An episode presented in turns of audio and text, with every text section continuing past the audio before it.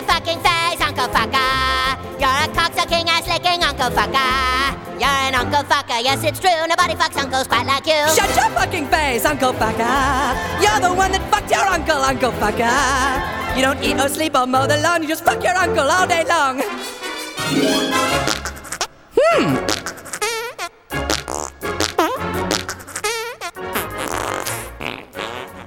大家好，我是金刚，我是喜儿，我是小戴，我是阿和，烂片儿之神阿和 出场。大家听到了非常熟悉的开场曲，是烂片吐槽系列的专属开场曲。这个因为来到一个大家非常喜欢的系列，就是吐槽系列。本来在复播后一直都说说不想再更这个系列了，一个是自己不想看烂片儿，再一个觉得花时间去看去吐槽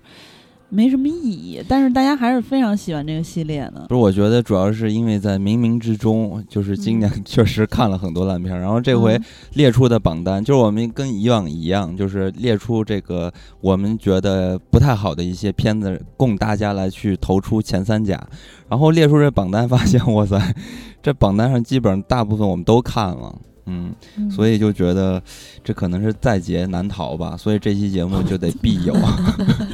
哎 用对了一个成语啊，可以啊在，而且没自创成语。嗯，所以咱们是不是呃，首先一开始就揭晓榜单吧？好，那我就从大家投出来的票数从后往前说吧，从第嗯十名开始说。呃，第十名是《追虎擒龙》四七十四票，第九名是《秘密访客》一百二十六票，第八名是《速激九》一百三十票，嗯第七名是《阳光劫匪》一百七十六票，第六名是《你的婚礼》一百八十八票，嗯第五名是《八月未央》一百九十四票，第四名是《真三国无双》二百六十八票，第三名也就是前三甲的《季军日不落酒店》，也是咱们这十部片子里在豆瓣评分最低的嗯。三点零分日不落酒店的评呃投票是二百七十一票，第二名啊、亚军阳光姐妹淘啊、也算是这个怎么说众望所归吧。啊嗯，二百九十五票，包贝尔执导的这个翻拍。啊、第一名冠军也是大家看过最多的，也就是《唐探三》了，四百零七票压倒性优势摘得冠军。嗯，嗯。鼓掌。我觉得就是咱们这回大家看这个票数啊，我觉得还是不错的。就是就大家现在看到我们投票的这些人数的票数啊，我觉得数字还是不错的，对吧？嗯然后就因为我们发的其实也比较晚，对，就基嗯本上我觉得是越来越更加的公平公正了。就这个数字还是还是可以的，对。对因为好多人没有看过其他的。对，咱们其实呢，主要就是放在这前三甲上，对吧？然后这前三甲上，就是咱们可以琢磨一下，就是呃，为什么这三部片子就一下就名列前茅了嗯，啊？反正《唐探三》肯定是因为呃春节档好多人都看了，而且我看到好多人，因为大家投票之余呢，也热激情的留言了。然后我看到留言里面好几个人都是请全家去看的嗯啊，所以就是可能更为生气吧，因为花了好好几百，看完之后觉得非常失望。然后好多人就是说我只看过《唐探三》嗯或者是嗯还有其他一两个，所以他就投给了嗯这些。嗯然后像这个底部的，也就是比如说六七八九十，可能好多人都没看过，比如说《阳光劫匪》啊，当然然你的婚礼大家肯定好看过的比较多啊，而且在嗯豆瓣标记也是非常多的，有十二万多，然后速激九也是有十二万多，但是我其实个人觉得。速激九出现在这榜单里面，它就一定不会进前三的，因为竞争对手太多了。嗯，嗯，阿和，你觉得《阳光姐妹淘》和《日不落酒店》进入前三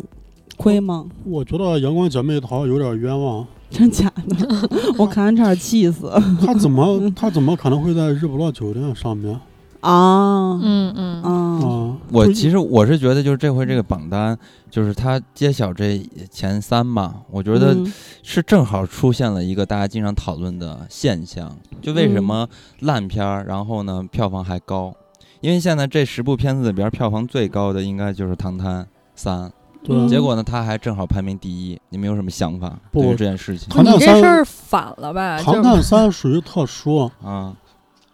因为它是在春节档，而且人家是有一个 IP 的根基的，对啊，它是嗯春节档顶流，当时预售排第一的电影，所以它嗯。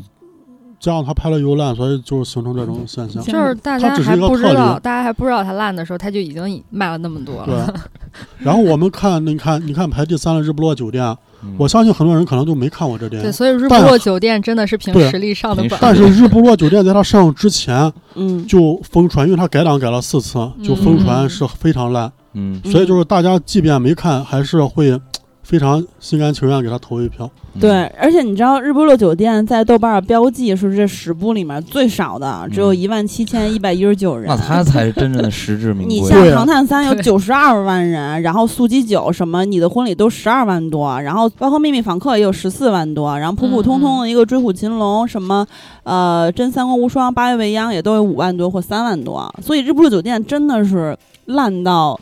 这个烂入骨髓。对，烂入骨髓，然后得到第三名，多厉害啊人家！但是我是想说，就是这个问题，你看借由《唐探三》这部电影，是不是能就是呃聊一聊这件事情？就这算不算一个普遍现象？就是票房高的电影好像都容易发生一些翻车的现象。那那他观众基数大了，肯定喜欢我我觉得喜欢人都我是觉得前几年可能会对，会有这种现象，就是嗯嗯，越烂的电影票房可能还越高。对，但但是这两年，我觉得观众，对观众聪明了。嗯嗯就是这个榜里边有两个都特别明显，一个是《唐探》，一个是《你的婚礼》，他们都是一开始领跑那个档对期，但是后面明显就是骂声变多了，然后差评变多了，后劲儿就跟不上了，然后都会被同档期其他片子反超。嗯就观众变聪明了。嗯，说呃说明还是变好了，是吧？对。啊，因为嗯其实我是不太记得咱们之前做的那个投票。其实如果有机会，可以返回再看一看，就是之前的排名第一，呃，或者排名前三甲他们的一个票房的成绩是什么样的，然后做一个对比，看看是不是依然还是如此，就是票房最高的，然后骂声越高。对你其实可以看看现在本周周本周的新片那个榜单嘛，票房榜，它烂片确实就没人看，票房非常差。嗯，但也是整个七月都不太行。哎呀，反正这个。怎么说呢？因为之前有句老话嘛，“大热必死”，对不对？在我们的体育界，“ 大热必死”。我还说什么哪有就哪有这句话这种老话啊在电影？你看那个湖人什么都翻车了，所以这个《唐探三》就是排名第一。但是我个人觉得，《唐探三》可能就刚才说到的，像《日不落酒店》，肯定是我妥妥的排名第一的烂片嗯，日不落是两千万左右票房，然后阳光姐妹淘就第二名是九千四百九十七万嗯啊，都快一亿了。啊、然后《唐探三》就不用说了，这个这这个这个票房，当时咱们在春节档的时候详细的聊过。《唐探三》就嗯不用细说了。然后咱们重点来说一说真正的实至名归的日不落酒店。日不嗯落酒店其实是因为这回节目，然后重新去看的。嗯我也是。对我，我嗯其实我当时记之前我也没看过。阿和说了好多次这。日不落酒店特别希望它可以连续的改档改档，然后创造一个影史的佳话。对，创造一个记录。然后我就呃后面就看了这个片子吧，反正它是上映了，上映了之后就看了，看完之后我就觉得第一的直观的感受就是说，为什么这部电影儿它是一个二 D 电影儿，但是它嗯拍出来比三 D 电影还黑，就是昏暗，就那个亮度极低。然后我就觉得妈的，这是不是鬼片儿啊？就哦是有点鬼片儿那意思。然后这个片子里边儿逻辑就非常的奇怪。呃，首先是第一个槽点就是他一直在宣传，呃，沈腾嘛，结果嗯沈腾在片子里边儿是一个纸片儿的存在。对纸片新人，对，然后 还呃还还挂一个外星人，说他是纸片新人，就是这个特别无法理解。然后这个电影的故事情节基本上也用一句话就能介绍完，然后就是这个黄才伦，然后他扮演的是一个酒店的大堂经理的职位，然后他因为他自己一直呃辛辛苦苦的去工作，连续十年吧，差不多十年时间没有休息，然后呢，终于这个老板要给他升职，然后就让他休息了一天，然后他就带着他的女朋友，因为中了一个奖，然后就嗯带着老婆，对，嗯带了他的老婆，然后因为中了一个奖，然后就来到了他们自己的酒店，然后去度假。结果在度假的时候呢，他居然遇上了沈腾这个呃纸片新人。这个纸片新人就是各种那非常不好笑的一些方式，把他的女女朋友、把他的老婆给搞没了，然后他就展开了拯救他老婆的这个行动。然后在这个行动中还涉及到一些时间的循环，嗯他死了又醒来，死了又醒来，然后死了三四次吧。然后在三四次的拯救他媳妇儿的这个过程中，就是遇到了呃不同呃的人和故事，然后他们去拯救他，讲的这么一个故事。然后但是到最后呢，我也不知道为什么，然后沈腾就再也没出现了，然后 他出现了，他的飞碟飞走了 飞碟，回纸片星了是吗我？都不明白，就是这些电影里边为什么会有飞碟，然后纸片先生，然后和他这个故事里边发生的逻辑又是什么样的？然后我再看就没有关系感觉。为什么纸片星人的飞飞船不是一张纸？对啊，为什么是那么传统的一个亮光，嘣儿一闪没了？然后这个影片呢，我在呃电脑上看的时候有好多弹幕，就是很难得的能看到很多这种比较统一的大家对这个影片的一些不叫好的声音。但是呢，偶尔也会出现那么一两个大家在说这个影片太有深度了。嗯，就是我没看懂。我特别想问问大家，这个影片的深度来自于哪里？你阿赫，你有嗯解读出什么深度吗？没有，我中途放弃了，啊，你直接看就呃我没弃了是吧？我看不嗯看不下去了我我是。看不明白，我就刚刚才金刚还说什么这个片子的剧情特别简单，用一句话就可以概括，然后概括那么久，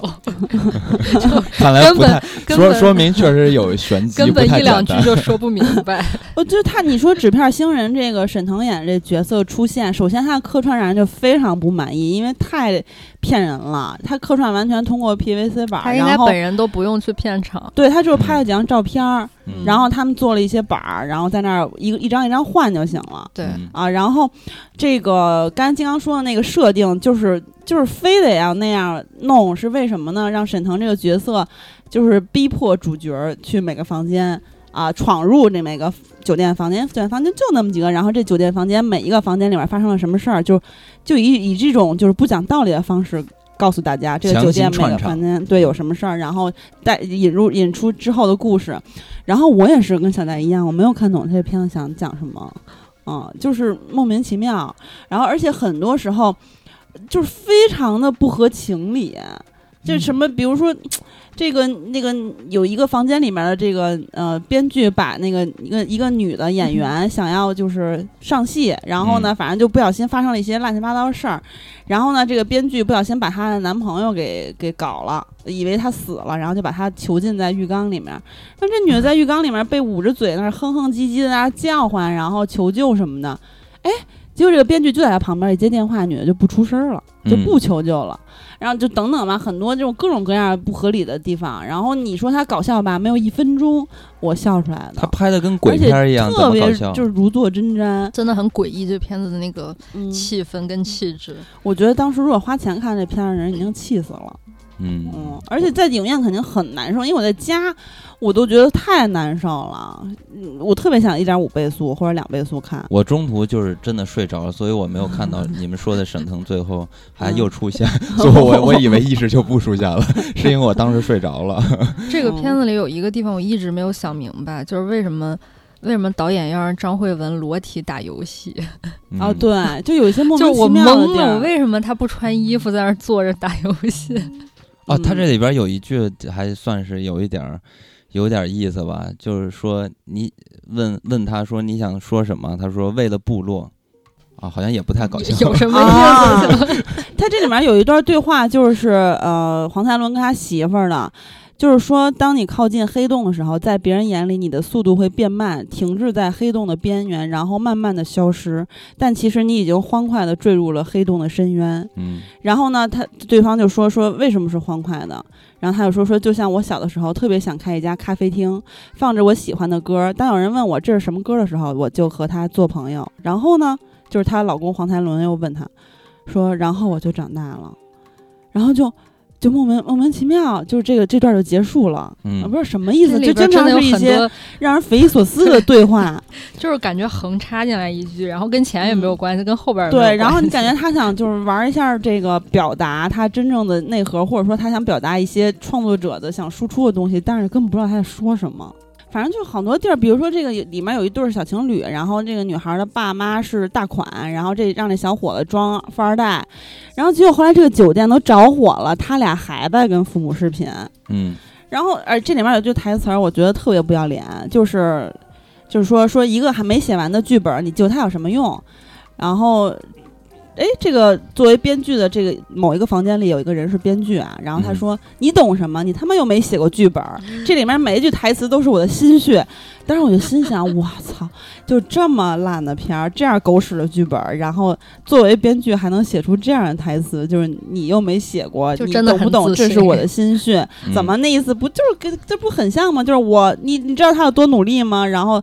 啊，怎么你是你的心血你就你那什么呀？被人家不能这么说呀？说连连你没写完剧本吐槽你都不行啊？反正这个影片最终，我看那些弹幕，大家嗯呃，影片结束之后都是狂打十分，然后说能坑一个算一个。对 对对，我是觉得，当时我也特别想打一个高分，能坑一个算一个。我觉得我光我自己看这个片子不太妙，应该推销出去让大家都看一看。嗯，然后这个片子结尾也特别神，就是这些酒店的顾顾客吧，嗯，被从大火中救出来之后，然后各自就开始处理自己的事儿，各种哈拉呀，嗯然后什么的说什么的。刚才那比如那个解决问题专家就说你的剧本没写完，为什么还要救他什么的。然后那个又小情侣又跟那儿互相说什么我救了你吉他这个那个，就没人管酒店工作人员在里面呢还，都不是，然后就根本不不就对吧？嗯人家辛辛苦苦给你们救出来，然后他们也根本不关心，就在那儿自己在那儿哈拉什么的。然后最后一幕就是黄才伦跟他媳妇儿，他媳妇儿站在底下，然后那个就是二层巨矮巨矮，然后黄天龙就快被烧着，然后他要跳下泳池，他不会游泳，那怎怎么就显得好像是他一个大英雄要跳下悬崖一样那？一刻了。然后最后来一个说冲啊，他媳妇说啊你冲吧，然后感觉他他妈要干什么大事儿了似的，其实就是要跳进游泳池，然后他媳妇儿还会游泳可以救他，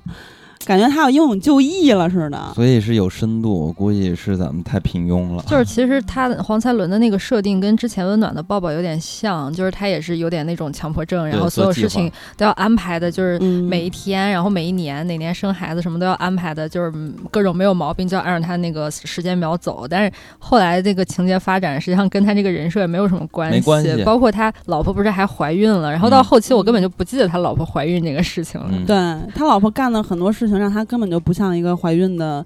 呃那母亲，我觉得金刚说的对，就是他是有一些要表达的东西，你要硬掰，你也可以说出来，其实，但是嗯有必要吗？为什么要替他掰？对，为什么要干这种事儿呢？而且，呃，像刚才小戴说那个，我深有感触，因为我当时看的时候一直在回想《温暖的抱抱》。我觉得这个《温暖的抱抱》虽然也我认为也就是咱们也吐槽过，也巨烂，但是至少长远还是有一些观众缘儿的。就就嗯反正我个人感觉，至少他没那么讨厌。嗯，我黄才伦，我在我心里真的就是这个不好笑。跟包贝尔，呃，当然不是一个量级啊，但是也也是那种非常没有观众缘，而且特别让人生厌的。就是他干那些会很强迫症的事儿的时候，我觉得太讨厌了。怎么但是怎么会这么没有？呃但是他不像包贝尔那么恶俗，就对这点还而且他他不像可能不够火，他就是不好笑，其实 就是不好笑。而且他不但包贝尔像包贝尔那么样，就是感觉这个人心眼子都特坏。对，因为包贝尔就是恶俗、低级、下流。对，本来上次观影指南还说好话了，咱咱现在能说一下《阳光姐妹淘》吗？不是第三名是谁？第二名，咱们刚才说的就是第三名，第二名就是《阳光姐妹淘啊》啊啊！我搞嗯错了，我还以为日不落酒店是第二名。那咱们要接着往下说一下，呃，阳光姐妹淘了，因为刚才也说到了包贝尔，嗯然后阳光姐妹淘也是我后期补的，看对了。包贝尔导演的《阳光姐妹淘》之后呢，我就发现，哇塞，这个人真的毫无才华。而且这个人还是真的要看了《阳光姐妹淘》才知道他好不是因为你记得吗？就是咱们在观影指南的时候，我还说到了，我我说嗯这个片子如果要想成功的话，就要把这个本本土化要做得很好啊。嗯包括咱们在看那个时候，当时还讨论过，说他这个片子能惹引起热议的话题就很成功了。结果没想到这个片子根毫无本无人本地化，就是他的本地化就是用了一些曾经的金曲嘛，对他用了一些就是他非常表面的，比如说，呃，《神雕侠侣》啊，《情深深雨蒙蒙》啊，就是那个爱看、嗯嗯嗯。爱看书的那小女孩看的。然后什么小虎队的一些歌，各种嗯。歌，歌曲大串烧那种，什么小虎队的爱呀、披头士呀，什么，还有一些比如收音机里面的张震讲鬼故事啊，嗯。然后还有就是打架的时候，对方的大姐大说，我我们去看月光宝盒，一会儿又看大圣娶娶亲啊，嗯，反正就是他们有一块儿唱《潇洒走一回》啊，就是这些非常表面的东西就。符号化的这种罗列了一些。对，其实《阳光姐妹淘》在韩国那个年代，它是有一定的社会背景的，但它放在咱们中国啊、呃的这么一个呃环境下，就是它做翻拍的时候，其实没有真正的从呃咱们的社会背景去入手，它只是。呃，铺了一些当年的流行文化之类的，但我都不知道它这个流行文化的年代是不是特别准确。他他那个歌曲应该是对的，跟时间嗯线是对的，但是我是说他为什么没有做本土化呢？就是这个影嗯片对标韩国原版，基本上是一模一样的。就是从影片的故事和关键的元素，包括有些镜头的使用，就是都是一样的。就是我我觉得重新照着拍了一，就是照着拍，就感觉嗯就是一个，就完全就是一个 copy。但是呢，嗯很可怕的是，就是我们的他选的这批演员表演灾难，就是和人家韩版那个比起来，实在是太灾难了。其实有一个我觉得很不是演重要的员的锅，就很重要一个原因是，韩国它那个电影是有一个它自己的拍摄的这个风格的，包括演员他也有一个演技上面，他的那个演法跟中国演员跟中国习惯性的这种电影里边的演法就是不一样的，嗯，所以它嗯包括很多的那个笑点，因为韩国电影尤其是这种喜剧里边，它本身就会很夸张，嗯，然后你习惯了他那个语境底下的夸张，你会觉得这个人有时候疯疯癫癫的，或者说话说话的那个语气特别夸张是正常的。嗯。但是在国内的这个里边，就比比如说有一场那个主角不是就感觉鬼上身了的那一场，那个嗯在韩国那那一版里边，你就感觉特别自然，他就是好像而且还是一笑点，对，就他就觉得好，好像他忽然发疯了，然后在那演演的特别演的还挺好的，然后这个这你就觉得特别莫名其妙，他为什么嗯。忽然就抖起来了在那个地方？其实我是觉嗯。得，就这些演员呢，跟包贝尔这次合作特别的尴尬，惨，就是因为你想啊，包贝尔在拍这部电影的时候，就完全的没有自己的思索，也没有思考，所以说他基本上就是纯 copy 韩国那一版。所以呢，那交给演员去实现这个表演的方式的时候，那我就好，那我就对标着韩版的怎么来，我就怎么演。这个对于演员来说，我觉得就。很可惜，就是演员没有自己的发挥，因为那个角色嗯就是死的，就是韩国那样的角色。我觉得不是，我觉得比韩国角色差多了。就是为什么看完之后特别生气我，因为包贝尔，我觉得他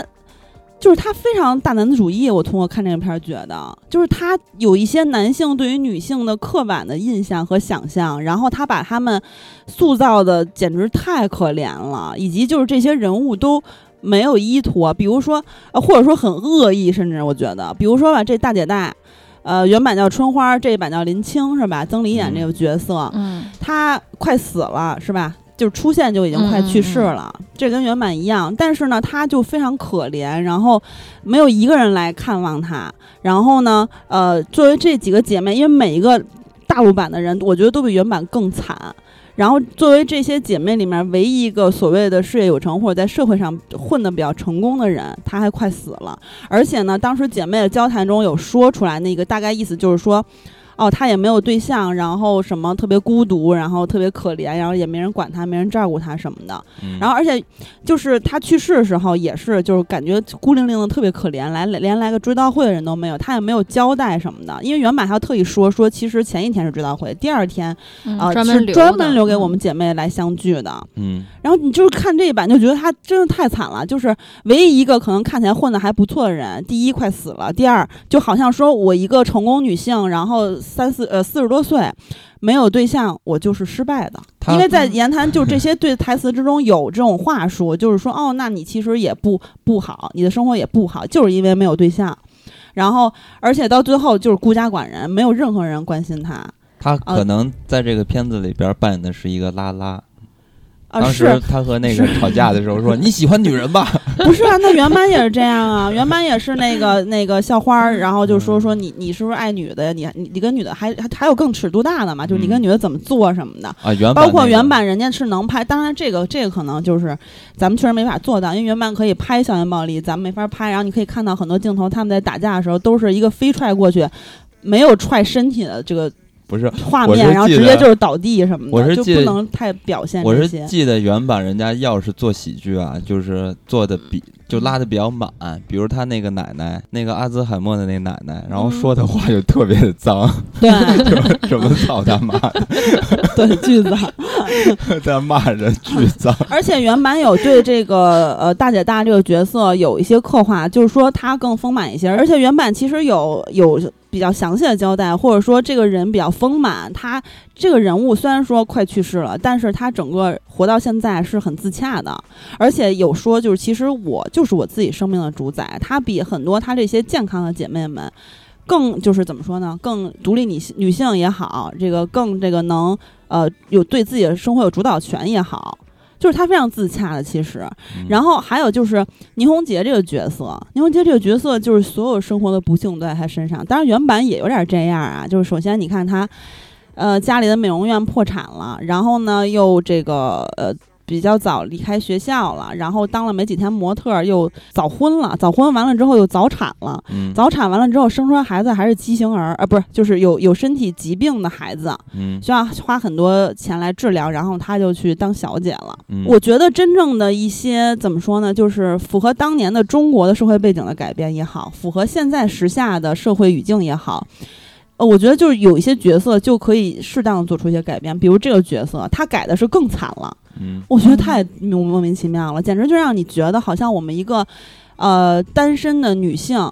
就没有办法照顾好孩子。如果想照顾孩子，只能出去卖。这就跟咱们之前吐槽的那个哪个片子来着？在日本，我如果，呃，我如果想怎么啊，就是那个《唐探三》嘛。当时咱们还一块吐槽过。对对对。就是说那个，就是他对一个女性的想象，就是说我混的不好，我混的不好，我只能出去卖。这不是一个道理吗？我当时看快他妈气死了。我现在想想，我都来气。我哎，当时在观影指南里，当时在观影指南我怎么说的？我还说那个大家。不要对他有有色眼镜，不要因为他没有观众缘，演戏 招人讨厌，或者说以前的导演作品，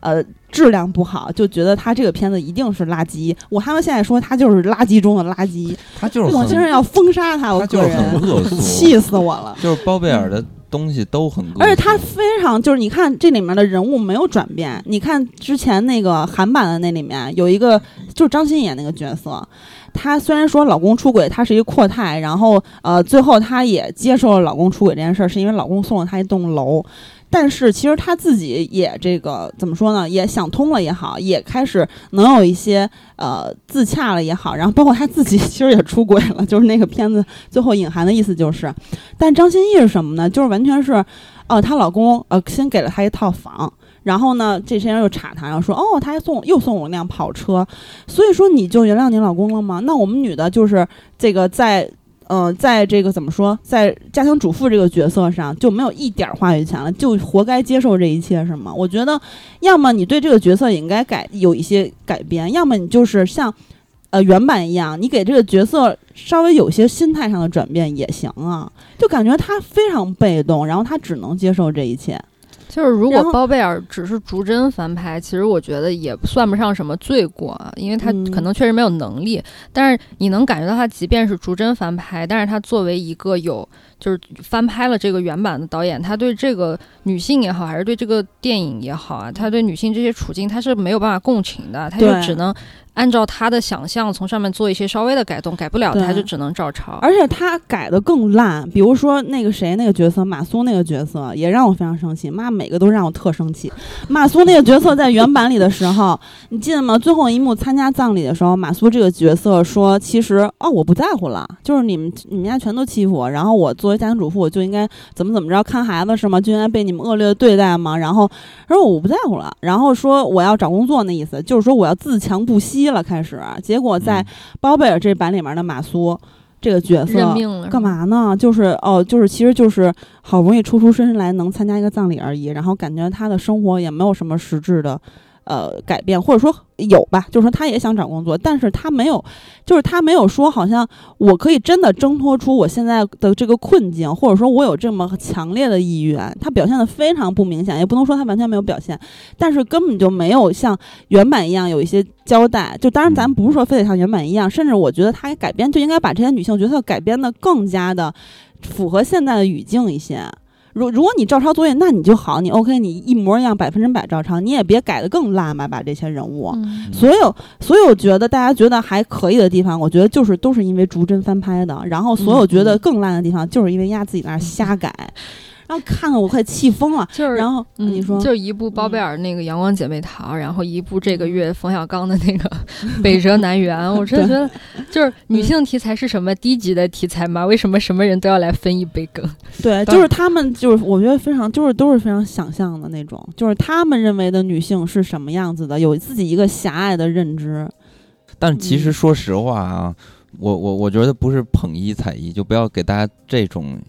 呃感觉，因为我嗯。其实觉得韩版的那版也就那么回事儿，它就是一个喜剧片而已。嗯而且呢，我在看韩版的时候，我依然也能看到一点儿，就是通过《阳光姐妹淘》韩国那版，你依然能发现韩国是一个男尊女卑的这么一个状态。对，嗯因为确实他们确实是是有父权社会的，而且他年代也呃，比如说他这个光州运动什么什么，他也是有一点年头的。那你你现在在翻拍，而且你放到九七年，尤其是现在这些人长大之后是活在现在的，那这些现在的这些女性，你就应该改编呀。你改变的意义何在？要不然你改变个屁呀！你翻拍我知道？就是说，他如果像包贝尔这么的翻拍的方法，其实就这部电影没有存在的价值。对啊，就呃，除嗯非是能挣钱，但是我我也不知道这片子挣没挣钱。如果没挣钱，那就毫无价值可可言。那那呃，而且他就是选择的这个影片的对象，我觉得就不妥，因为原本《阳光姐妹淘》，因为大家的呼声很高啊，都觉得这片子嗯很好看，但实际上这个片子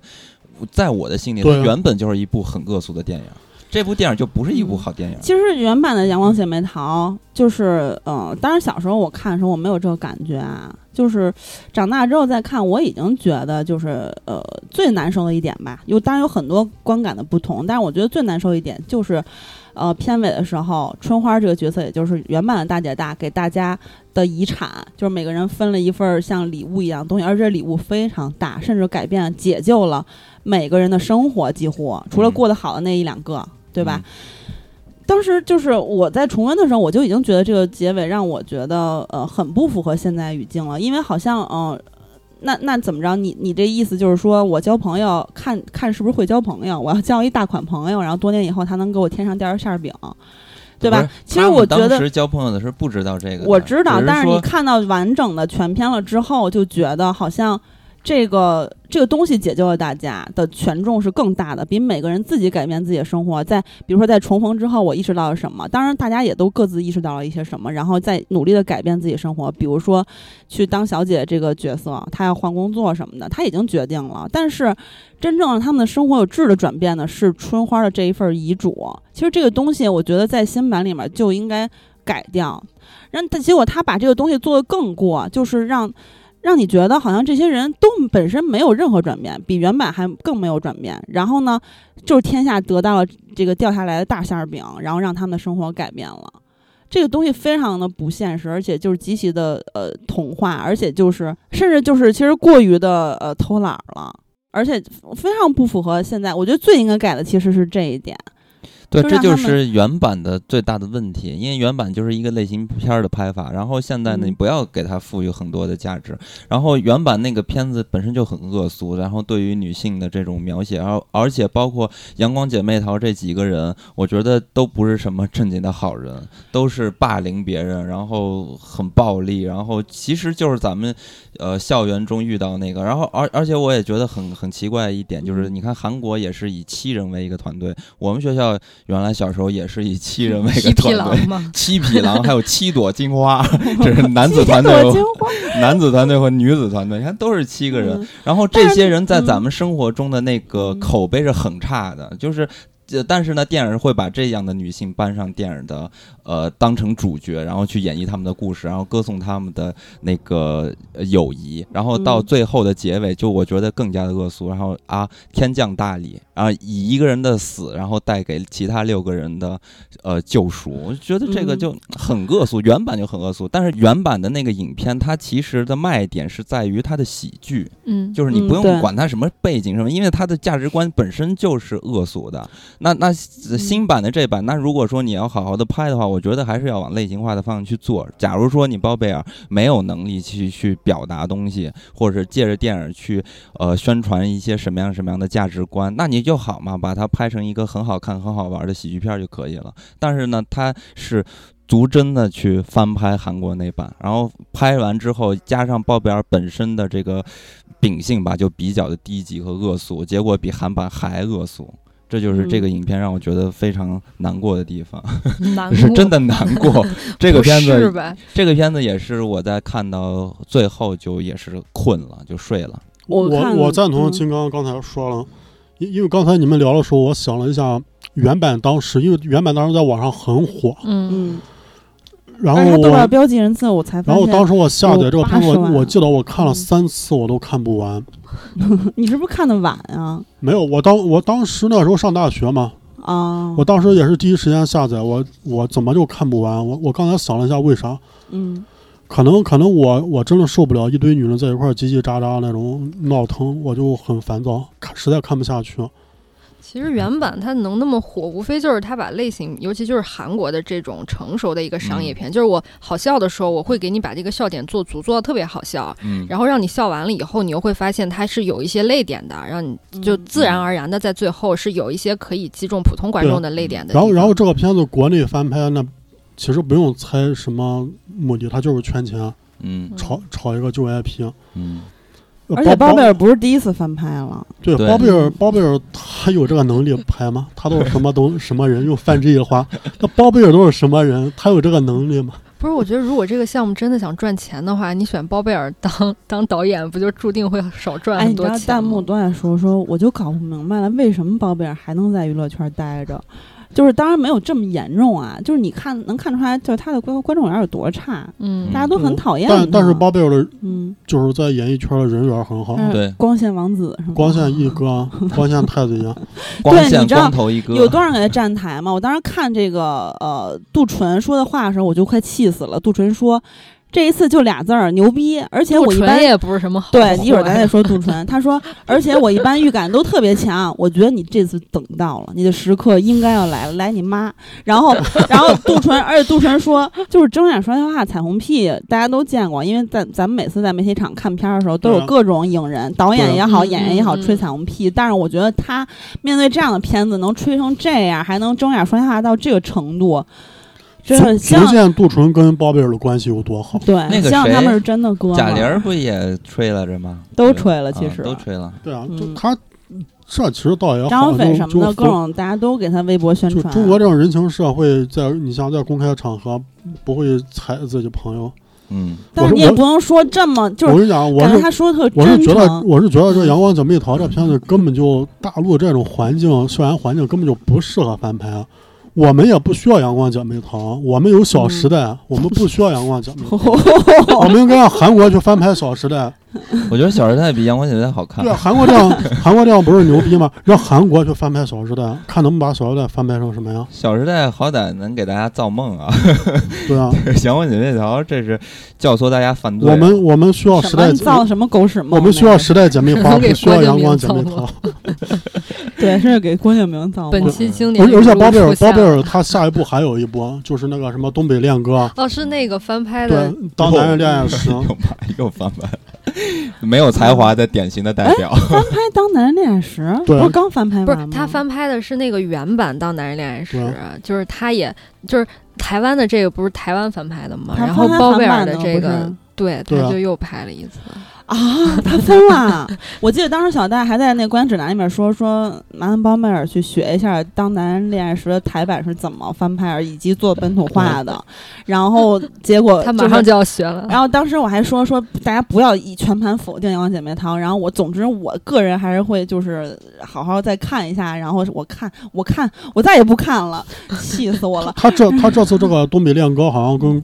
跟光线就没关系，是包贝尔自己的公司。包贝尔是不是跟韩国那边版权方关系特别好？我我也是觉得，嗯，就之前之前是那个他不是还演刘亚仁的角色？之前有一阵儿不是那个啥，不是那个，韩国翻拍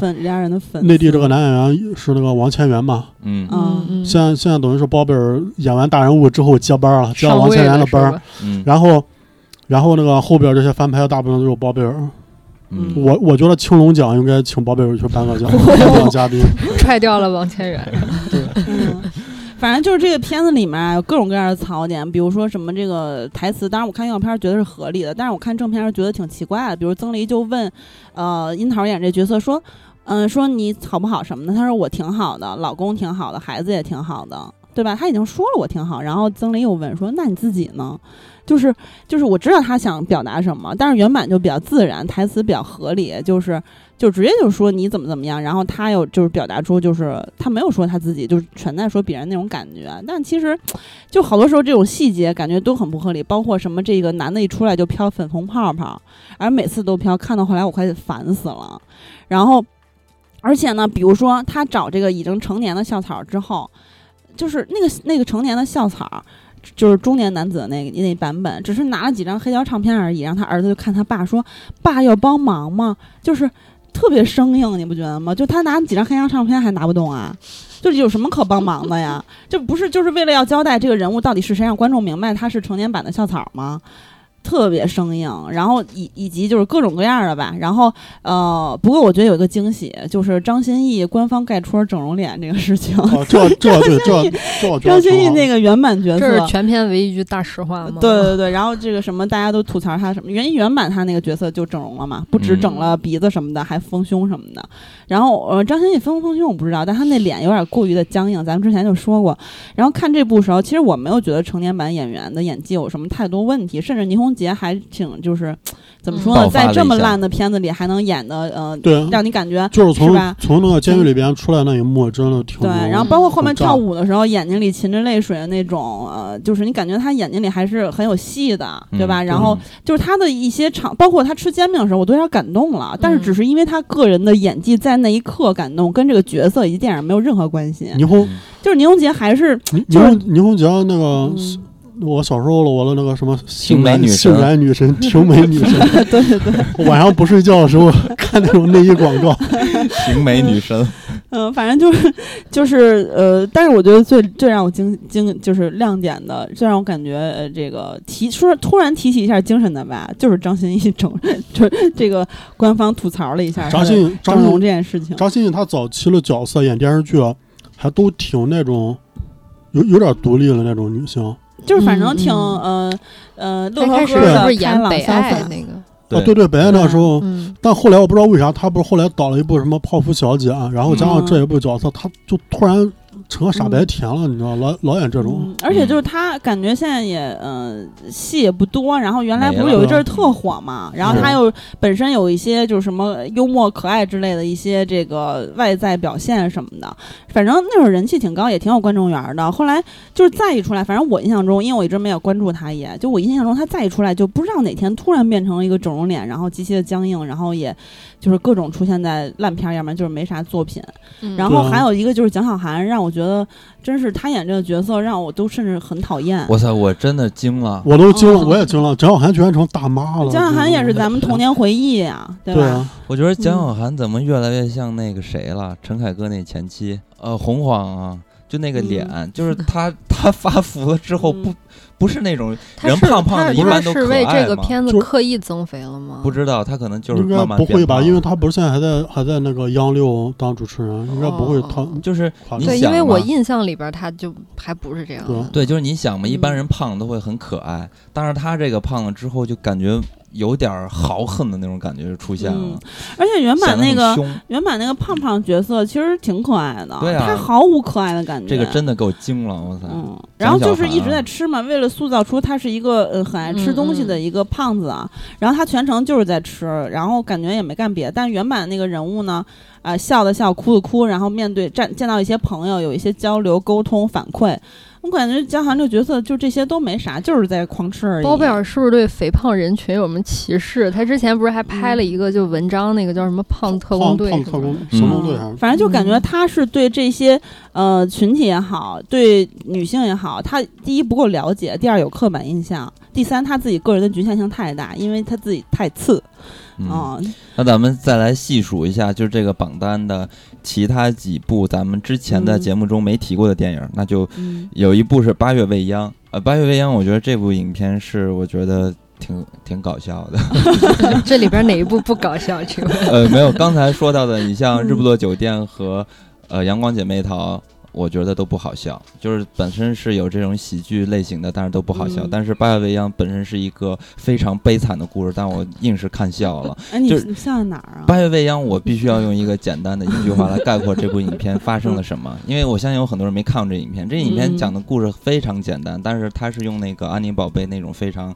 娇柔造作的矫那种揉造作的风嗯格来去拍摄的。故事讲的就是一对儿闺蜜，然后这个闺蜜呢，呃，其中一个女孩小乔，她有一个男朋友，结果嘛，没有想到小乔的男朋友被她的好闺蜜，然后也是钟楚曦扮演这个角色给撬走了。嗯，嗯给睡了。啊，然后睡了之后还怀了孕，然后这个小乔一怒之下就自杀了。自杀了之后呢，这个钟楚曦当时特别痛苦，特别难过。但是一发现，哇塞，我原来怀了孩子了，那好吧，我就把这孩子生下来，然后生下孩子给孩子起名叫做小乔。就是这不，就有一种只有一种让人死了都不得安宁的感觉。简直了！我觉得把人要把人气，把人都气死了，非要把人再气活了。这什么闺蜜？这是。而且而且最后钟楚曦这个角色，她不是好像有什么先天性心脏病还是什么？然后她是不是也因为生这孩子死了？啊，最后嗯是死了。我说为什么这个故事三个人死的是俩女的，为什么死的不是那个男的呢？哦，他死了，我都没看懂这片子死。了他最后不是拿相机照，是就感觉就是他把孩子嗯留给、留给罗晋嗯，演那个男的，啊，然后其实感觉上感觉上是他灵魂在照相，是吗？更恐这个恐怖。这个影片一开始就让我特别的反感，你知道吗？他说了一句话，就一开始就是“亲爱的神，请把我变成小鸟，让我飞到最远的地方。”我现在一看到小鸟我就生气。因为我家那门口儿有好多小鸟扎了个窝，然后那小鸟啊站在就是家的门口，不是有那个接的网线嘛？它就每天站那网线上，然后呢就是吃喝拉撒，然后拉的屎都都都飘在我的门上了。我现在看着小鸟我就烦。然后有一天那个我就看，我一开始不知道，我说我靠，我这。这我那门儿那角落那儿生虫虫子了吗？怎么这么多黑色的小点儿？嗯，黑白相间的小点儿。然后有一天我抬头一看，是有好多小鸟在那站着拉屎了，然后后面我就特别生气你。家门口被人鸟公共厕所了，对，然后呢，那小鸟呢，它也是好像又不怕人，一开始不怕人。我每天回去开门的时候，我也看不见小鸟飞。然后有一天我发现，真的原来是小鸟在在那个网线上站着拉屎，然后我就举手把它们都赶走。然后就每天回家我都要重复这个动作，把我要用那个就是这叫什么训练狗一样的方法，把那个小鸟都训练到。靠呃房间的另一侧，然后 每天招手，那小鸟就飞。然后现在已经被我训练成功了，小鸟都已经不站我的我的我的房门的那边了，站在我对门的那一边了。太搞笑了！我现在每天回门回家的时候都要抬头看一下小鸟是不是站在我的那一侧。现在小鸟都站我对门那一侧，我还挺开心的。这么听起来，感觉你不是很讨厌小鸟，有哎，你挺感情了。厉害的，你可以去培养自己，将来可以弄弄那个什么赛鸽那些啊事业啊，每天训练小鸟，是不是？嗯，所以我现在看到他一句台词，就是说他想变成小鸟我就生气，然后他也想在我的房门上拉屎嘛。嗯，反正就这个片子里面有一些也让人觉得挺讨厌的地方，比如说这个。就是首先啊，这个片子三观也是挺奇葩的，但是我真的没有呃《阳光姐妹淘》那么生气，呃，但是确实是觉得很可笑。比如说这个闺蜜，她嗯，这个像金刚说的，她等于说是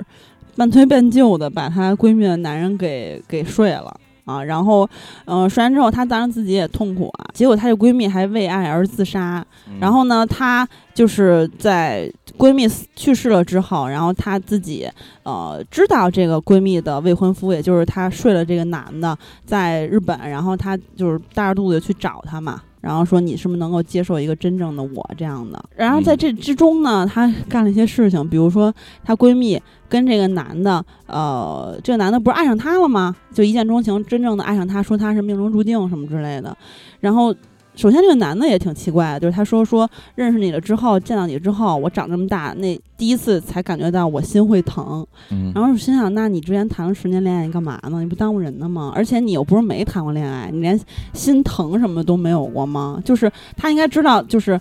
怎么说呢？我觉得是在说鬼话而已。对，我觉得一个符合逻辑的人应该知道谈恋爱是一个什么感觉，以及以及真的爱上一个人是什么感觉。这么大岁数了是吧？也三十多了，有一些感情经历了，包括你跟你前这个这个什么已经十年了，然后。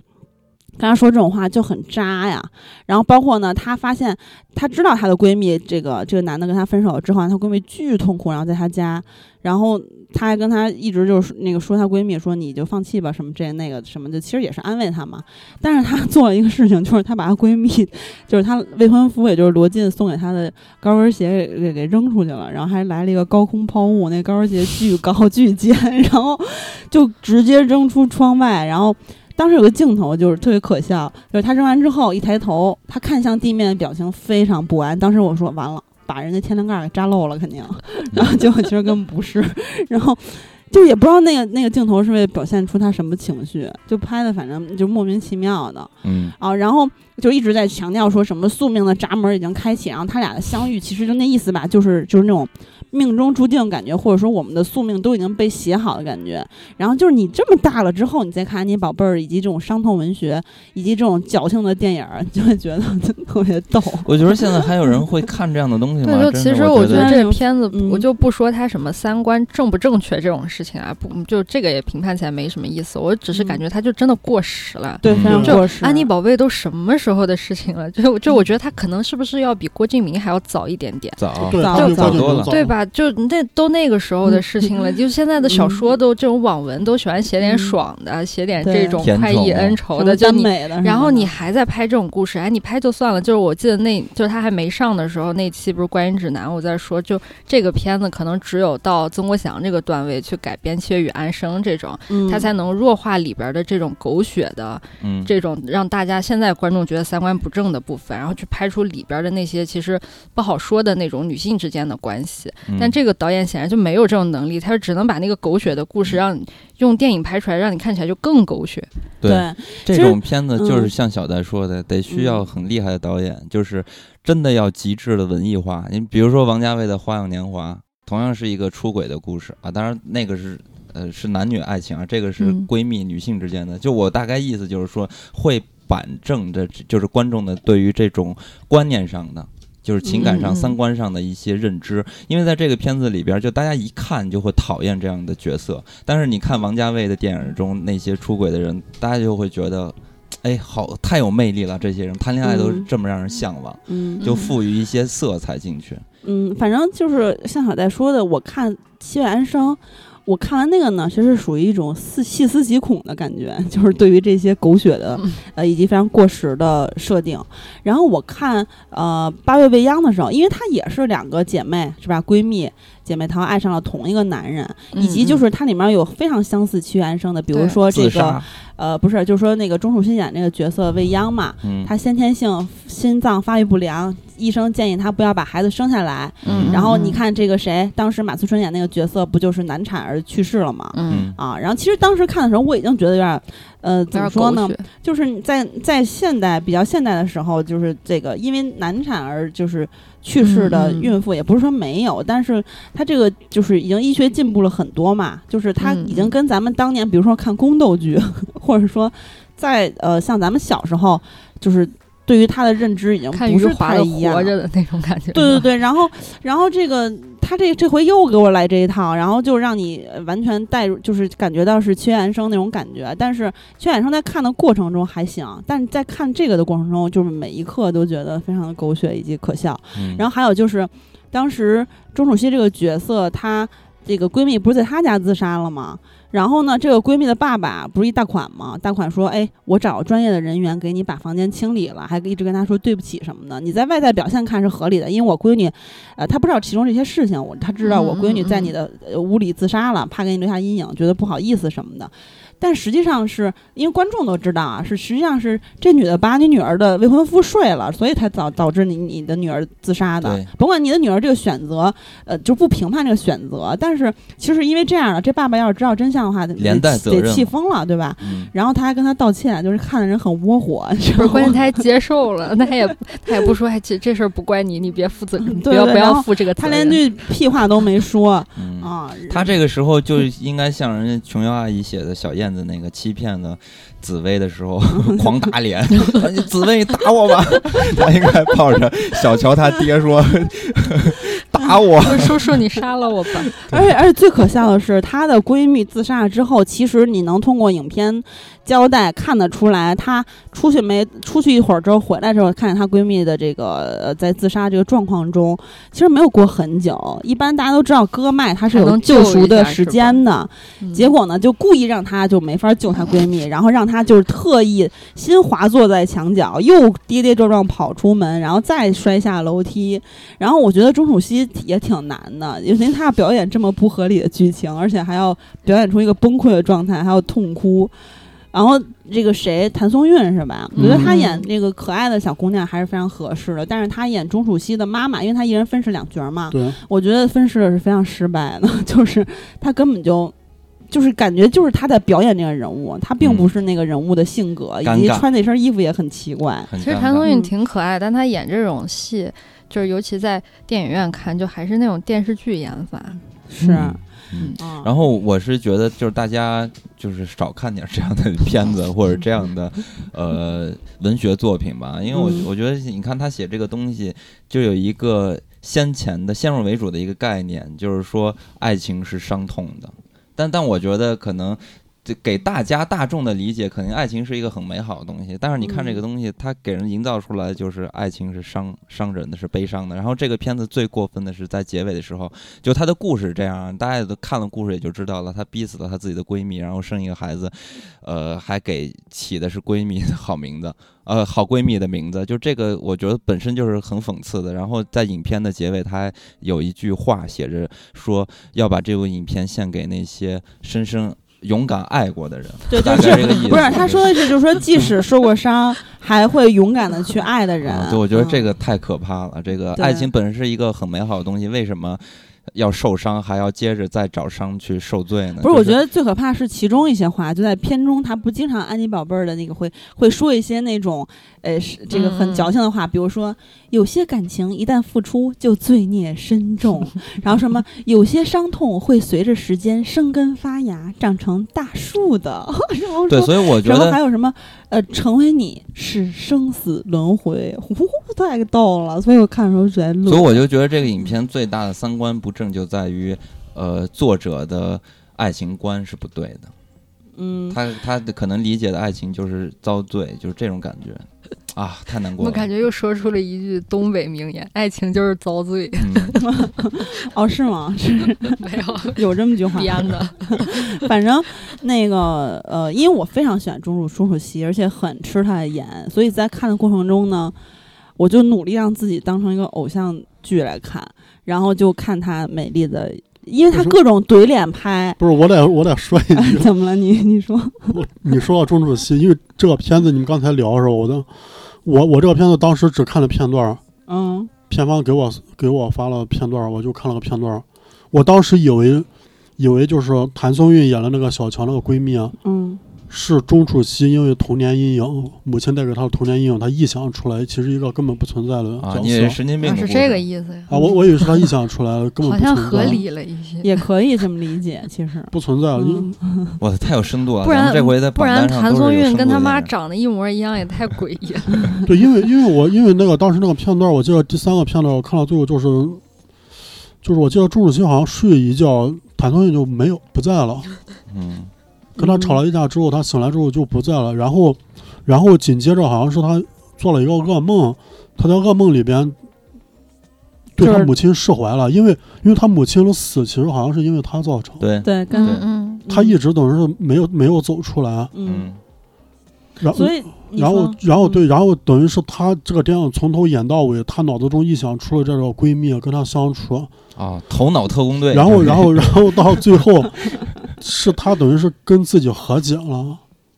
嗯，就是其实我觉得影片有这个，就是你看的过程中也会 get 到，就是他他想说这个钟楚曦，呃，他的妈妈对他是一个阴影，包括剧剧那个片子里面也有台词，就是说其实。我为什么就跟罗晋这个角色，就是她闺蜜的未婚夫，因为他俩都爱上她，然后她就说我为什么就是跟你分开？其实我就是因为想跟他走，因为我想跟我闺蜜在一起，嗯然后那个我想带她离开上海什么之类的，就是你能感觉到她为什么要做这个选择，跟她妈妈有很大的关系，以及她妈这件事情对她有多大的阴影，她从她闺蜜身上得到一些呃释怀或者治愈或者自我救赎什么的，但是他表现的就是非常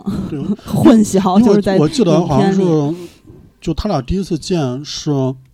就是小乔这个角色主动来跟他打招呼，嗯嗯然后然后从头到尾就对他特热情，就就很奇怪，也没有交代为什么。所以，所以我嗯后来我是我是看到后面我倒推，嗯。我属于这么属于努力属于吗属于一种 不太合理的解读吧。没有，我觉得你这解读合理一些。还有还有就是钟楚曦，你刚才不是说很喜欢她？我我挺喜欢她你知道我我我其实嗯看《芳华》的时候我很喜欢她，嗯然后后来不是说她长得像萧敬腾，嗯，就从那之后完了，我再看钟楚曦，我总觉得是萧敬腾的男扮女装，我就很难入戏啊。那很早很早，好多年前我们在那个跟钟楚曦做短视频节目的时候，也跟他问这个，他自己就完全不排斥，然后他自己也嘎嘎乐什么的，而且他自己多次也就主动提到，或者说别人跟他提，他就也快乐的接招什么的，反正就是确实挺像的。但是，但是我觉得 钟楚曦还是非常漂亮，而且我还关注她小红书，她还分享什么复古耳环什么的，可好看了。她感觉她品味挺好的，我我不行，就是演就是纯纯外在的就是演技不行。阿和说的这个就跟我实在走不出来啊。就跟我之前在那个篮球群里边说的一样，因为篮球群就前段时间不是三级采花特别火嘛，大家嗯看他拍的美照，然后在篮球群里边分享，然后就说越看越像吴亦凡，然后就说再也不想看了。真的，三级采花特别像吴亦凡，尤其是下巴那个地方。三级采花真的很漂亮，我在三里屯偶遇，你不是再想想像不像吴亦凡？不是参加活动，我是在走路偶遇他。那他在三里屯有引起轰动，就大家都围着他吗？我记得当时当时其实好多人不认识他。嗯你想三里屯那种地方，就是北京美女最多的地方。其实大嗯。其实你走过来一个美女，大家不会说好多人看她，嗯，都但是嫉妒。是三级采花真的嫉妒他都是那个大炮对着美女，然后真的。拍。但但三级采花真的不一样，就是她走的时候，啊。好多人就是路人，嗯，会看他头是吧？你不看嗯三级采花的身材，呃他身高对她身高也挺又高，是身高，然后她的三围，啊，就是实际上这些女明我星，我没有这么猥就是琐。放屁！你们俩不是因为 克拉拉，然后觉得大红包都不应该上榜吗？哇，大红包虽迟但到，咱们接着说啊，在这个十部电影的榜单里边，然后刚才咱们是这样的，咱们已经说完了前五名，但是其中呢，其实有两部我们没说。我们看大家只，我发现我们只说了三个片子，因为《唐探三》和《真三国无双》之前在节目里已经详细的说过了，以及后五名里面有《你的婚礼》和《速激九》，咱们在以前的观影指南节目里也详细的说过了。秘密访客也是啊，对，包括《秘密访客》，所以咱们下一步应该是，呃，那前五名已经说完了，就是后半班的梯队了，那应该是阳光劫匪了。怎么了沉？默了。不对吗？对无从入口 阳光劫匪也是那种，永远的神。就是，哎，本身大家都是奔着去看喜剧的，结果真的是哭着走出来的。一秒没笑。就这个嗯影片的过分程度，我觉得比《日不落酒店》还过分。他日日不落酒店起码是还是想搞一点喜剧，无奈他搞不出来。阳光劫匪呢，是真的好像似乎就没有想做喜剧片儿，他可能就是想还是想做一部文艺片儿。我觉得《阳光劫匪》的文本，它其实就是比《八月未央》更嗯灾难那种，嗯，就影视化改编了。嗯，所以李玉是不是没有想拍就是那种宿醉啊，或者说这样子的喜剧？他想拍的是韦斯安德森。我觉得是。我觉得是，所以在这个影片 他在看的时候啊，你就觉得很奇怪，因为本身这个影片的人设还有他的拍摄的风格，你都会觉得他本身是一个很梦幻或者很超现实的那种感觉嘛，反正就是不接地气的都市童话。对，然后呢，这些人呢就会说一些很奇怪的话，然后但在混杂在这种风格里边，他说的这句很有深度的话吧，你会觉得很奇怪。比如他里边曾志伟演的这个人，这个人首先你听他的名字，他本身就是一个存在于喜剧片那种烂俗喜剧片的人，名字叫做刘神奇。就这种影片 一一起到这种名字，你都想到可能都是包贝尔的的作品。怎么又有包贝尔的？但是呢，这个人居然在说什么话？他说：“人和树是一样，越是向往高处的阳光，它的根就越呃伸向黑暗的地底。对，你说他还说，他这是刘神奇该说的话吗？对他还说说死亡是一种精神的感受，而精神是不会灭的，所以没有真正的死亡，只有真正的悲伤。而你呢就要知道适可而止，因为你不是他，你要告诉他置之死地而后生，这才是快乐啊真正的动力。还有一些就是让我在我感觉，就是个人感觉，就是在给我讲道理，就是按着头在给我讲道理。然后这这些人嗯物的动机，我感觉都不成立，因为没有一个人物是立起来的，所以觉得这些人物每一个都是莫名其妙的，无法让人有丝毫的代入感。嗯，哦，我就觉得这些人啊，起名儿就是他，就是刘神奇，不能说这么有富有书面和哲学意味的话，要不然呃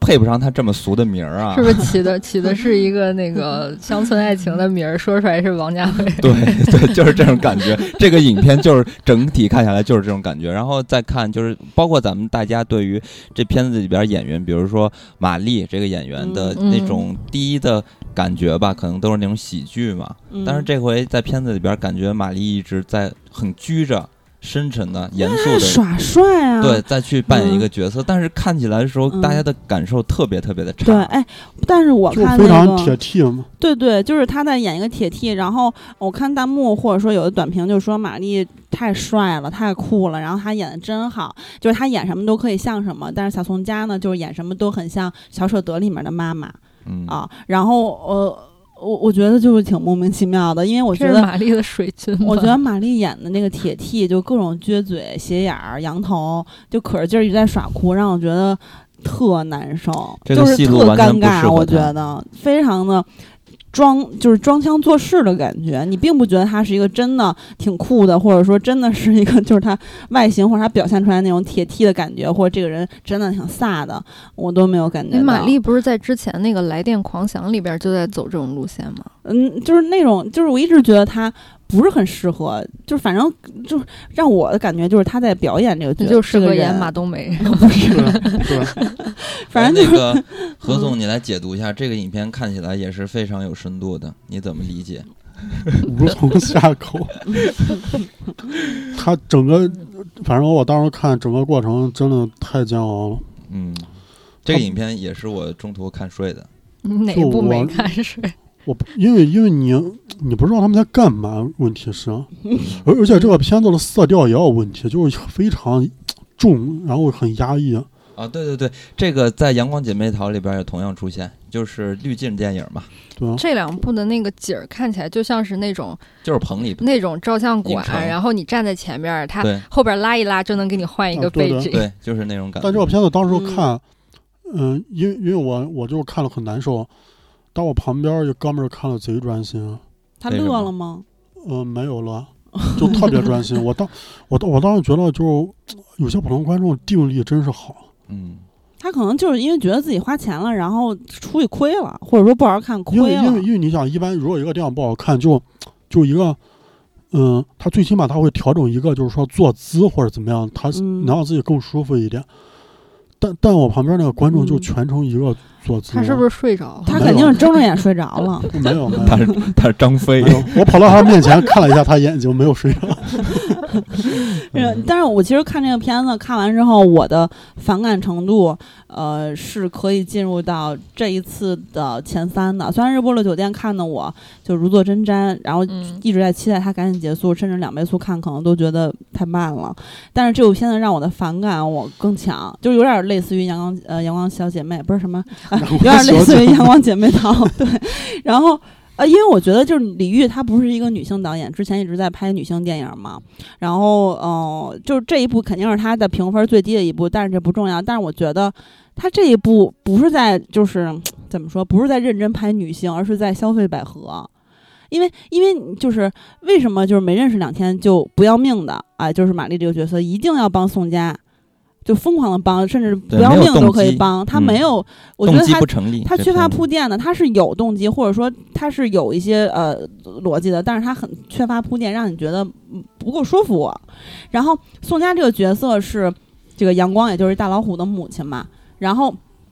就是你感觉其实呃这块感情是一个呃补足或者是化身，就是感觉宋佳这个角色是玛丽的一个补足或者化身，嗯因为她跟她妈妈也是就非常像八月未央，她也不小心把她妈给害死了。嗯啊，然后，然后呢，这个这宋佳的角色也也是妈妈嘛，反正就是你通过电影里面能感觉到她是一个弥弥补，或者说他们两个人在呃互相支持、互相抚慰，在互相救赎，嗯但是他并没有交代的很清楚，也是很割裂，一会儿这个一会儿那个的，就不知道他们在干嘛，而且很多时候你你就是我明显的我能感觉到，我不知道是不是我一个人，就是我能感觉到演员的表情、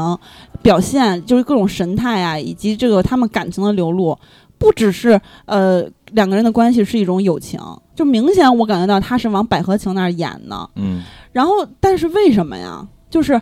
完全没有支撑，然后以及包括一片子里面很多人就莫名其妙，比如说刚刚开场的时候，那个假装城管的小伙子，他说因为女朋友听了算命的话。啊，所以呢，跟别人跑了，所以他就要去假装城管，要去各种那个去抄那些摆摊儿的人，然后，呃，其实我觉得他就是为了让他刻意的硬出现一下，然后为了铺垫他这个男的片尾的时候要出来帮他们的忙，因为他假装城管之后，在片尾假装警察了嘛，帮他们去这个实现他们的计划。嗯，然后他就是一个都市情童话，对吗？但是没有一点儿就是那种天真的感觉，因为就是跟韦森安德森太不一样了。然后没有就说他俩一样的意思。对是太有没有比较啊，就是这可能会被韦森安德森很影迷骂，就是。但你作为一个就是都市童话这种感，他也没有任何天真，就感觉我就是全程感觉被成年的矫情怪按头在讲道理嗯啊、就是哎呀太难受这个感觉，而且我真的觉得他是在消费百合。你要说我嗯恶意揣测他也行，但是我就不明白他为什么要把他俩拍成百合的感觉，以及为什么没有把这个人物就是搞得让他们有任何可以支撑的让我信服的地方嗯啊。然后包括这个真老虎，在之前咱们在阅读观影指南里面我有我有说过啊，因为就说这个各种幕后特辑什么的都在说是呃真老虎出演了好多很多。假的，但是其实好多是都是 CG 嗯必然有很多还是是这个特效，对吧？然后我看那个弹幕还有或或者是短评里有说说你们狗屁都不懂，说因为有人吐槽它有的地方它是假嘛，说说你们知道什么呀？这都是真老虎。然后其实就有些地方是太假，比如说这个老虎击掌的时候，还有这个跟人类击掌的时候，包括老虎在热气球上扒拉着热气球的那个边缘等等，特别假，也让你挺出戏的。我觉得没几处是真的，应该就是从好多都是 CG 做的。从技术上、故事上、人物上，就是没有任何地方是，就是让你觉得有任何满足的，我觉得等于说这回李玉翻车了，这部电影就是大翻车了。嗯这是李玉后范冰冰时代的第一部作品。离开范冰冰一无是处。就然后李李玉，嗯、李玉从那个什么，嗯、二次曝光，嗯好像就有点儿滑坡痕迹很严重，嗯嗯，还有万物生长。嗯嗯但他后边一部不是那个断桥嘛，嗯找了嗯王俊凯跟马思纯，嗯，他不是明摆着对标曾国祥吗？嗯，曾国祥是易烊千玺跟那个谁周冬雨，看来要找回场子。有道理。刚才小戴问我说：“那哪部片子没有看睡？”接下来就要接着往下说了。嗯还真有一部片子我没有看睡，在这个烂片榜里边儿，就是《追虎擒龙》啊，真的是嗯 这个影片，我真的是没有看睡。但是呢，看这个影片的时候，觉得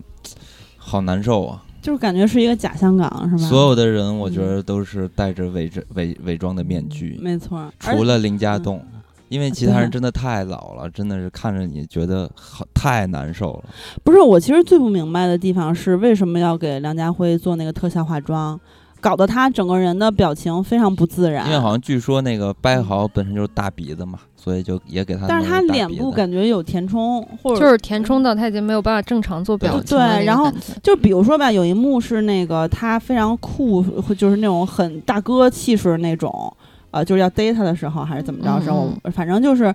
那一幕，就是你会让你想起黑金啊等等以前他演过一些黑社会大哥的角色，然后他里面的状态，比如黑社会是吧，他是什么样的？就是感觉那一刻他能表演出来，至少让我能够回到从前，在那一刻我会得到一些满足的。他，我觉得他的表演没有问题，就让我感觉到那种感觉，但是感觉他被他的那个这个特效化妆给阻碍了，不是鼻子了，他是是画的怎么跟脸。张震岳的鼻子？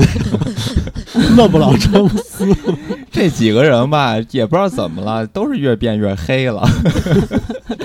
而且就是呃，其实我看到那个《掰好》里的肥波当那个呃乐哥，也就是陈呃吴镇宇演这个角色是吧？演的这个乐哥的狗腿子，以及还有看到黑社会里面的吉米，也就是古天乐，或者说独占里面的蔡天明，也就是嗯。古天乐，嗯，就是 就是古天乐，就就是，反正就是他们之前有很多的好的作品，或者说成功的警匪片儿的，让就深入咱们的心里，对吧？嗯。然后当我在这部片子里面看到他们演这么，呃就是怎么说呢，在假的一个香港里面，然后演这么样一个角色的时候，我心里特别难受，就是挺心酸的。而且就这些群演，反正我觉得也特假，就一看 都都都是内地人，就是不是说内地人跟香港人有什么高下啊，但是每个地域的人有他的。就是对吧？你老看港片就是状态不一样，就每个地方，比如这个四川什么的，就是你一看这些人就不是香港人啊、最假的就是古天乐的女朋友，嗯啊对，然后他还是一整容脸，嗯，就不知道他整没整容，反正我觉得他就是他脸还挺假的。这个影片，人家王晶，我觉得就也想得很明白，也不用调动这些演员，这些演员估计也就随随便便玩个票就完了。嗯而且，呃，其他演员我觉得就可能还有机会，但是我觉得古天乐是真的没有机会了。就古天乐现在的，就古古天乐在今年五一档给了我两记重拳，是吧？就是三国什么真三国无双，对，我觉得嗯古天乐就没啥机会了。我觉得，因为他现在这个脸也不知道怎么回事，就老觉得，跟打针了一样，特别特别肿特别僵。对，就没有办法完成很而而且而且好的表演你看古古天乐那个眼睛，就就非常的浮肿，嗯不知道为什么。对对，就就整个人都特别肿。最近的几部电影，我在古天乐脸上看到了黄晓明，不知道为什么，他就是他经常有那种奇怪的笑容而而。且我对古天乐了，哦，对，真是那笑容，古天乐，我不知道为啥一直都没有绯闻，也没有对象，对一直没有。就很奇没有吗？我以。为他结婚了呀。他不是有一个唯一承认过的女朋友？对对对之前咱们还提过吗？他应他应该就是说不会没有那种不会缺女人，但我不知道为啥他的感情生活里边一直都没有。那你为什么非要说到他的，突然说到八卦了？我们再说，嗯，怎么回事是不？是因为是不是因为你想跟他谈恋爱？是不是因为没有 爱，所以人的脸会变成那样？缺没有爱的没有爱情的滋味。点变成那样了。缺爱的人会变丑是吧？你看看你这个，你这个刻板印象，你不就跟包贝尔似的吗？好像我们那个林青儿没有爱就失败似没有，的。我们我们不敢吐槽女生，我们只敢吐槽男生。我就说嘛，你看这这几个演员里边，唯一看着正常点儿就是林家栋，哎可能还是岁数嗯正好，还比较适合吧。郑则仕也挺正常。没错，但是他可能是我我不知道，也也许是这部戏他那个妆化太差了，嗯，就拍出来每个人都特别油。你看吴镇宇，嗯嗯，他也算还比他们要好一点，也没有经过特哎效，化妆。但是我觉得他比《爸爸去哪儿》时候状态差多了。就是你感觉拍的很油，就这些人都嗯很油。这这片子里边唯唯独就是，呃，林家栋和姜浩文就觉得姜浩文，挺好对是个嗯正常人。但姜浩文那角色很奇怪，就是他是一个烂赌鬼，然后一直就是那种坏警察那种感觉，然后突然就变成好人了，而且瞬间又戒赌了。之前赌的，赌的命都不要了，快，嗯然后瞬间就戒赌了。当然不过呀，后来那个阿干叫他去买马，他还是去了。就是说有好多地儿吧，我觉得这是王晶的本事，就是让你你当然也有很多可以吐槽的不合理的地方，但是呢，他都稍微给你解释一点儿，就让你就感觉在找吧一点儿。对，他就感觉在那个一边拍一边想，妈的，我要堵住你的嘴，然后就稍微找吧一点儿，可贼了他。人家还是能把这事儿给你写圆的嘛。Oh. 当个死亡绝对不容易，肠胃不好就可以，我不同意。当上死亡也不值得恭喜，但会这样叫你的都是你 homie。这一路不好走，白手起家，他职业是雇马桶，家里务农，不是富豪种，他是种芋头，上课常举手。从小被同学笑，这个称号从小被同学叫，让他坐旁边，没有同学要，曾让他锁房间，不想去学校。敏感的体质，身体没打好底子，口袋一定有包卫生纸，因为除了曾落塞在裤底外，没几盖，他一捞就是一礼拜。哦，他精通拉屎的功夫，他肚子很少是空腹，经历过很多的痛苦，就是没遇过。拉肚子最久的记录，擦屁股最好的技术，终于走到这个地步。见大王。好的，那咱们本期就到这里，跟大家说再会。再会。再会。再会。字横跨不是装满了肥料在舞厅，那现在没那么他现在四处出征，外表斯文却是夺命书生，twenty four seven，白天到晚上，哪里有感觉哪里就是他战场。捷运站里，百货公司电梯旁，星巴克成品，大计划唱片行，他能应付各种情况都不觉得惊慌，处变不惊，就像歌手唱现场。